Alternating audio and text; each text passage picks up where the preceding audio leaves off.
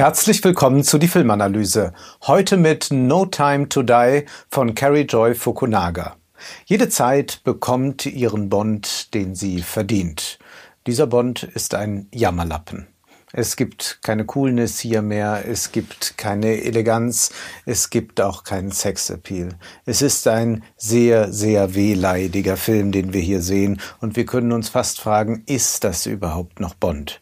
Was Bond auszeichnet, dazu kommen wir noch. Schon Spectre war ja etwas schwerfälliger als Skyfall. Nun aber erleben wir einen trägen, resignierten Bond, der von seiner Vergangenheit förmlich verschluckt wird.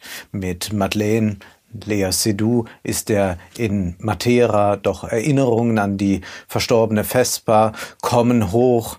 Er will das Grab von Vespa besuchen die verstorbene Geliebte aus Casino Royale, die ist noch in seinem Gedächtnis sehr präsent. Eine Bombe explodiert und wer konnte wissen, dass er jetzt ausgerechnet an dem Grabe steht? Nun, da kommt doch eigentlich Madeleine nur in Frage. Ist sie also doch eine Verräterin? Kann er ihr nicht vertrauen? Er lässt sie allein am Bahnhof zurück und fährt davon. Erst später werden wir sie wiedersehen. Die Stimmung und die Inszenierung ist sentimental. Billie Eilish schluchzt schluchzt einen belanglosen Song ins ASMR-Mikrofon. So schlecht der Bond-Song ist, so sehr passt er doch auch zu diesem Bond-Film, der sicherlich der schlechteste der gesamten Reihe ist. Man jammert und irgendwie passt das auch zu Daniel Craig inzwischen leider, da er sich ja auch in Interviews immer wieder beklagt hat, welche schwere Bürde er tragen muss, dass er diesen Bond spielt. Lieber würde er sich umbringen, ehe er nochmal einen Bond spielt. Ja, ja, wir haben Mitleid. Früher galt, Bond geht durch alles hindurch und alles geht durch Bond hindurch. Nun hinterlässt alle Spuren, Narben, die gepflegt werden wollen. Folglich fehlt diesem Bond Eleganz. Darüber können auch der Aston Martin und der Martini nicht mehr hinwegtäuschen. Dass die Welt wieder einmal gerettet werden muss, das geschieht nun noch so nebenbei. Andere Fragen sind wichtiger. Der Schurke heißt hier Lucifer Safin. Er ist der neue Bösewicht. Sein Reich sieht so aus, als hätte Denis Villeneuve beim Dune-Dreh noch ein paar Kulissen übergehabt. Die Massenvernichtungswaffe Waffe, die Lucifer entwickelt, die ist DNA-basiert und damit immerhin ist der Film up-to-date. Alles wird heute individualisiert, jedes Produkt, ob Müsli oder Sneaker. Warum nicht auch das Gift, das einen umbringt? Und im Hochsicherheitsgefängnis, da taucht noch ein Schatten aus der Vergangenheit auf, nämlich Blofeld. Einige, aber nicht mehr alle Fäden hält er in den Händen, wie sich herausstellt. Der Film setzt hier auf eine Stimmung, die wir kennen aus Das Schweigen der Lämmer, aber wirklich Relevantes weiß das Drehbuch mit Blofeld nicht mehr anzufangen. Viel mehr Zeit verwendet man darauf, eigentlich ein Familiendrama zu erzählen. Madeleine kehrt dann nach fünf Jahren zurück, mit dabei eine kleine Tochter. Bond gesteht seine Gefühle einmal mehr. Es ist entsetzlich, wie pathetisch und gefühlsduselig dieser Bond agiert. Der Film hat kein Esprit, hat keine Leichtigkeit und man fragt sich hier auch, was soll denn eigentlich jetzt noch von Bond übrig bleiben, wenn man ihn als einen gefühligen Menschen einfach nur darstellt. Das war ja nie das, was an Bond interessiert hat. Da hatte man ja andere Filme. Also man hat ja sich nicht danach gesehen, dass man das mal sieht, sondern man müsste eigentlich die Qualität dieses Bond-Charakters herausstellen, sie erweitern. Aber gibt es überhaupt keine Ambition, diese Figur wirklich auch in ihrer comichaften Weise weiterzuführen. Es ist entsetzlich und entsetzlich lang. 163 Minuten dauert dieser Film. Und das Großartige an einem Genre oder auch an einer solchen Reihe ist ja, dass man innerhalb eines Rahmens der Gesetzes enorme Freiheiten hat. Aber hier haben wir das plötzlich nicht mehr. Ja, also früher hatten die Bond-Filme das Prinzip der Wiederholung und der Variation und es gab Grenzüberschreitungen, die aber die Grenzen immer wieder markierten. Wenn man aber einfach alles gegen den Strich bürstet und irgendein gefühliges Drama mit einer deprimierten Gestalt inszenieren will und noch dazu es an Sexappeal hapert und wir auch die üblichen Qualitäten eines Agenten eigentlich nicht mehr sehen, dann verliert man ja das Eigentliche vollends aus den Augen.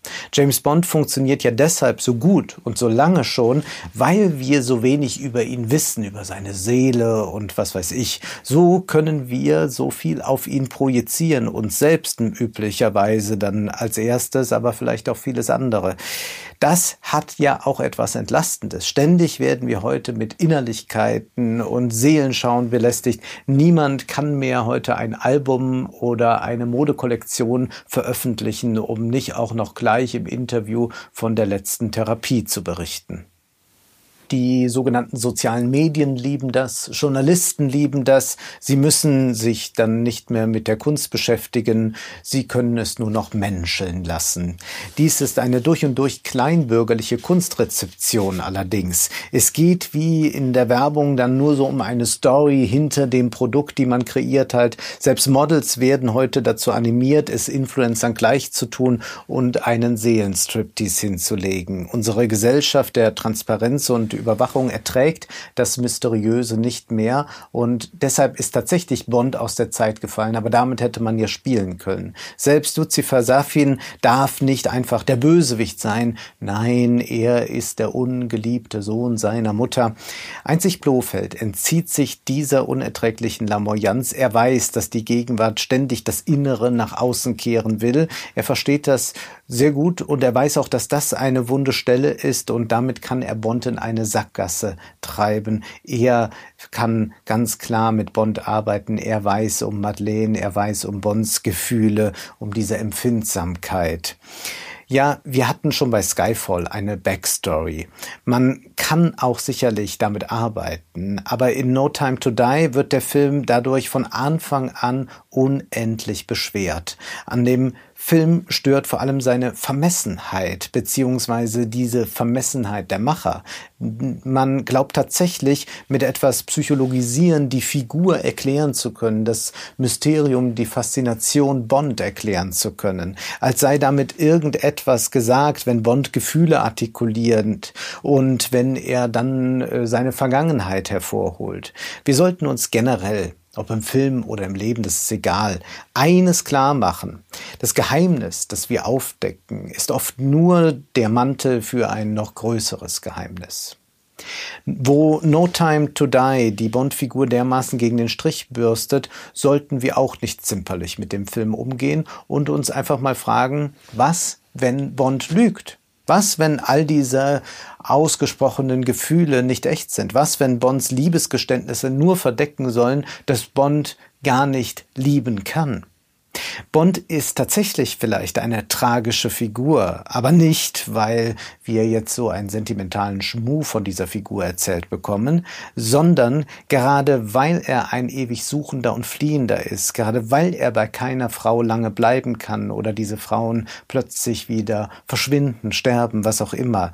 Er ist eine Figur, die alles begehrt, aber doch nicht lieben kann. Eigentlich ist dieser Bond schon eine moderne Variante von Mozarts Don Giovanni. Aber so viel Gespür hat dieser Regisseur leider nicht und deswegen macht er eigentlich so etwas, was man aus Serien und Seifenopern kennt.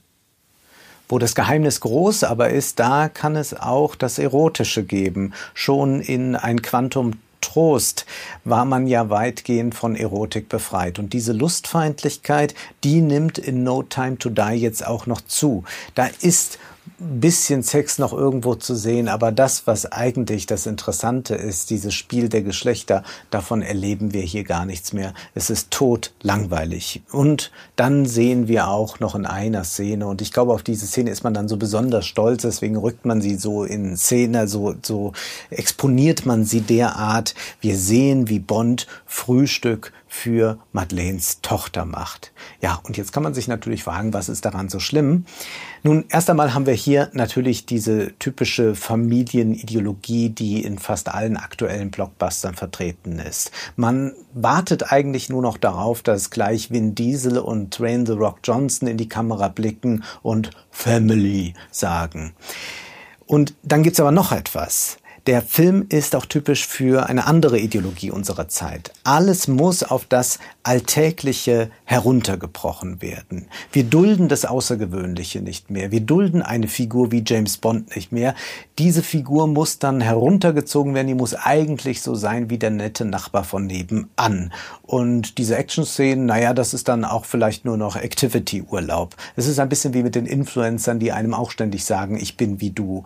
Und dann können wir uns auch noch fragen, wer bügelt eigentlich die Hemden von James Bond? Also das kann man noch weiter dann auserzählen. Nur spannend wird das nicht. Im Marketing spricht man ja dann gern von Authentizität. Dabei muss man aber erkennen, das Maskenhafte ist das Wahre bei James Bond. M plädiert ja in Skyfall noch für das Geheimnis. Jeder Bond-Film enthüllte zwar manches, aber dann gab man wieder neue Rätsel auf. No Time to Die akzeptiert das einfach nicht. Die Erotik der Bond-Filme liegt eben in diesen Geheimnissen. Wer ist dieser Bond? Wer sind eigentlich diese Bond-Girls? Warum schlafen die miteinander, wo sie doch voneinander irgendwie wissen oder ahnen, dass es da zu einer Gefahr kommt, beziehungsweise dass man sich eigentlich hasst, dass man verfeindet ist? Und was tut eigentlich Moneypenny nach Feierabend? Ja, das sind die Fragen, die Fantasien erwecken und die die Serie so lebendig halten. Bond-Filme spielen mit signifikanten Sätzen diese immer wieder neu zusammen. No Time to Die will aber Geheimnissen auf den Grund gehen und das ist dann das Ende der Erotik, das Ende der Lust. Die leider viel zu früh verstorbene Psychoanalytikerin Anne Dufour Mantel hat ein interessantes Buch geschrieben, Verteidigung des Geheimnisses. Und als Psychoanalytikerin ist sie natürlich dem Geheimnis auch auf der Spur, aber sie sagt, dass decken wir nicht alles auf in der Psychoanalyse, beziehungsweise das Geheimnis erfüllt auch wichtige Funktionen. Zum Beispiel, wenn es um Erotik und Liebe geht.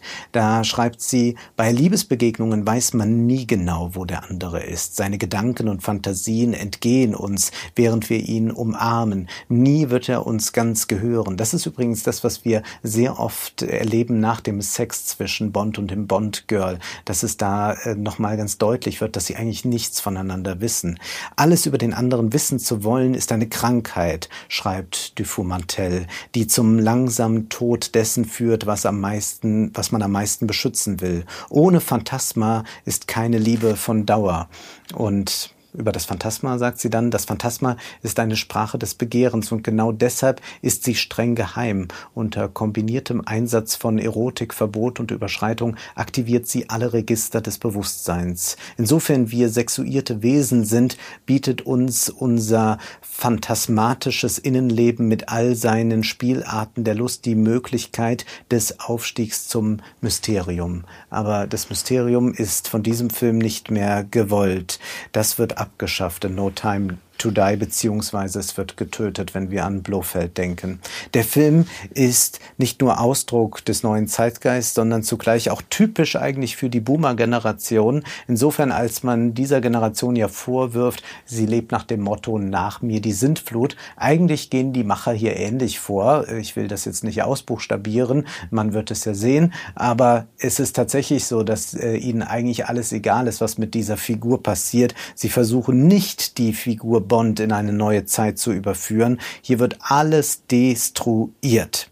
Jetzt kann man sich ja noch fragen, gibt es politische Implikationen? Zunächst einmal erinnert man sich natürlich irgendwie, auch wenn es um die großen politischen Fragen hier gar nicht mehr geht, an den Westen, der permanent äh, mit sich selbst beschäftigt ist, die eigenen Wunden leckt. Und das Einzige, was man noch würdevoll zelebriert, sind Gedenktage. Aber das Neue, das kann man kaum noch zulassen. Das ist ganz ähnlich wie bei diesem Bond-Charakter. Und dieser empfindsame Agent, der kennt eben nur noch die Nabelschau, weshalb der Film auch eigentlich gar nichts mehr zum Brexit sagen muss, da diese Bond-Figur ja selber ein Symbol der Abkapselung ist. Und wir schauen dabei nur, aber sehen nicht.